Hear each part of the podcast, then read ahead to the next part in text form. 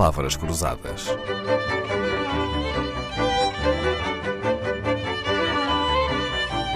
Porque quase tudo é uma questão de semântica. Esta semana temos a companhia de um decifrador de pessoas. Tem a sorte, Alexandre Monteiro, de nunca se deixar enganar? É muito mais difícil. É? Muito mais difícil enganar. Porque é assim, o objetivo não é chegar à verdade, é aproximarmos-nos da verdade. E a verdade não se encontra logo de imediato. Temos que ter um processo para conseguirmos cifrar pessoas para perceber se ela nos está a enganar ou não. Porque o que acontece? Através dos sinais, eu percebo sinais de alerta. E depois, percebendo esses sinais de alerta, vou investigar mais. E quanto mais investigo, mais difícil é a pessoa eh, sustentar a verdade. Então, tudo é mais claro para mim. Eu costumo dizer, eu não procuro a mentira, eu procuro a verdade. Quando não a encontram, desconfio. E nunca se engana? Engano-me, às vezes, há caminhos que eu me engano, mas depois a investigação faz-me procurar a tal verdade. Se não a encontram, é mais desafiante. Agora, o enganar é mais difícil, porque eu também não julgo, eu investigo mais. E decifrar as pessoas uh, serve apenas para não nos deixarmos enganar? Hum, é bom, é muito útil para a vida, mas o mais importante é que a nossa competência seja ouvida. Porque o que é que acontece? Eu até dou este exemplo muitas vezes. Uma pessoa que seja muito competente, mas de 0 a 10 comunica 3, outra pessoa que não seja tão competente, mas de 0 a 10 comunica 10, qual é que irá ter mais sucesso? A que comunica melhor. O decifrar pessoas serve para nós comunicarmos melhor. E a comunicação muitas vezes não é sobre nós, é sobre o outro o que é que o outro quer, o que é que ele precisa, o que é que ele tem medo, o que é que ele quer ouvir, se está a ouvir aquilo com interesse, se está confortável, se não está confortável. Se eu não souber o que é que a pessoa me está a dizer, eu não vou conseguir comunicar bem. Não comunicando bem, a pessoa não vai ouvir a minha competência. E aqui o que é que vai fazer? Quem é menos competente vai ter mais sucesso. E aqui a minha missão é as pessoas comunicarem melhor para que a competência seja aqui o, a forma de avaliação o e critério, não a comunicação. Exato. É? Olha, a arte de decifrar os outros tem muito que se lhe diga. O que serve para uma pessoa pode não servir para outra, e ainda há um problema maior, que é o dos gestos invisíveis. De que é que se trata? Sim, porque nós estamos sempre, sempre, sempre a comunicar. Não é só os gestos que estão à nossa frente, é todo o ambiente que nós controlamos. E o que acontece? Nós, no dia a dia, como ouvir é mais fácil, nós chegamos de forma desatenta. Os, os gestos são invisíveis, mas estão mesmo à nossa frente. Que é a forma como a pessoa se veste está a comunicar. A forma como a pessoa se penteia está a comunicar. As rugas de expressão estão a comunicar. As mãos estão a comunicar.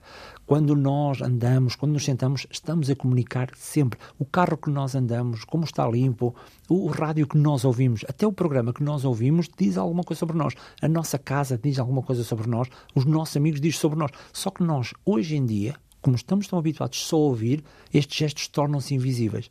E quando nós conseguimos ver estes gestos todos e perceber o significado deles, nós tornamos-nos poderosos e poderosíssimas. Porque a pessoa está a transmitir algo que nós conseguimos interpretar, mas a pessoa não está a ter a percepção que está a comunicar.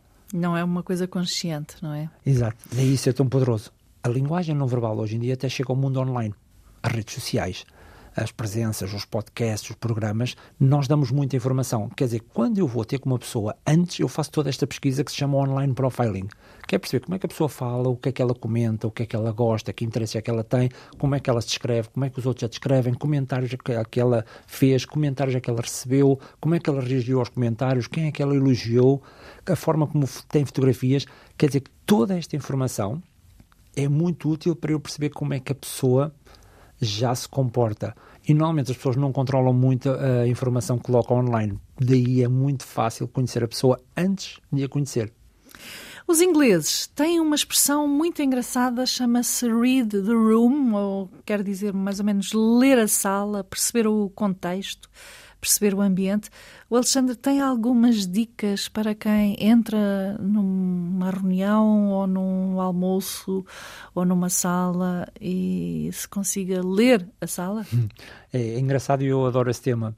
Por exemplo, quando eu entro numa empresa, a primeira coisa que eu olho é para as cadeiras.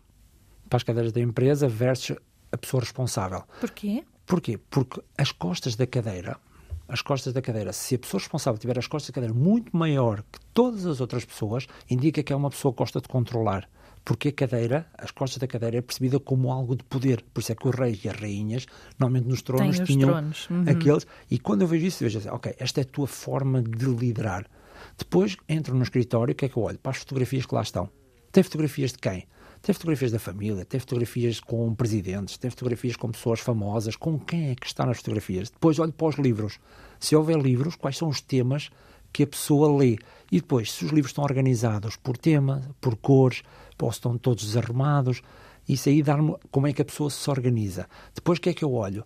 Olho também para as revistas, quais são os temas óbvios que as pessoas têm, como é que a pessoa arruma a secretária, se ela é organizada, organizada no sentido de que se aqueles papéis que ela está a utilizar são os que vão ser úteis ou não. Depois tem obras de arte, se tem taças, prémios, medalhas, medalhinhas, são pessoas que querem admiração. Depois posso. Ou seja, em poucos uh, segundos consegue fazer um, quase um retrato robô Sim, é da pessoa com quem vai reunir. Sim, é? e eu, eu costumo dizer, eu não vejo mais do que ninguém, simplesmente aprendi a interpretar aquilo que eu vejo, porque os sinais são visíveis, mas temos de estar atentos a eles. Alexandre Monteiro, decifrador profissional, assim se intitula, é palestrante também, formador, autor de livros sobre a linguagem não verbal. A sua especialidade é analisar a forma como cada um se revela aos outros. Já treinou políticos, desportistas, figuras públicas e gestores.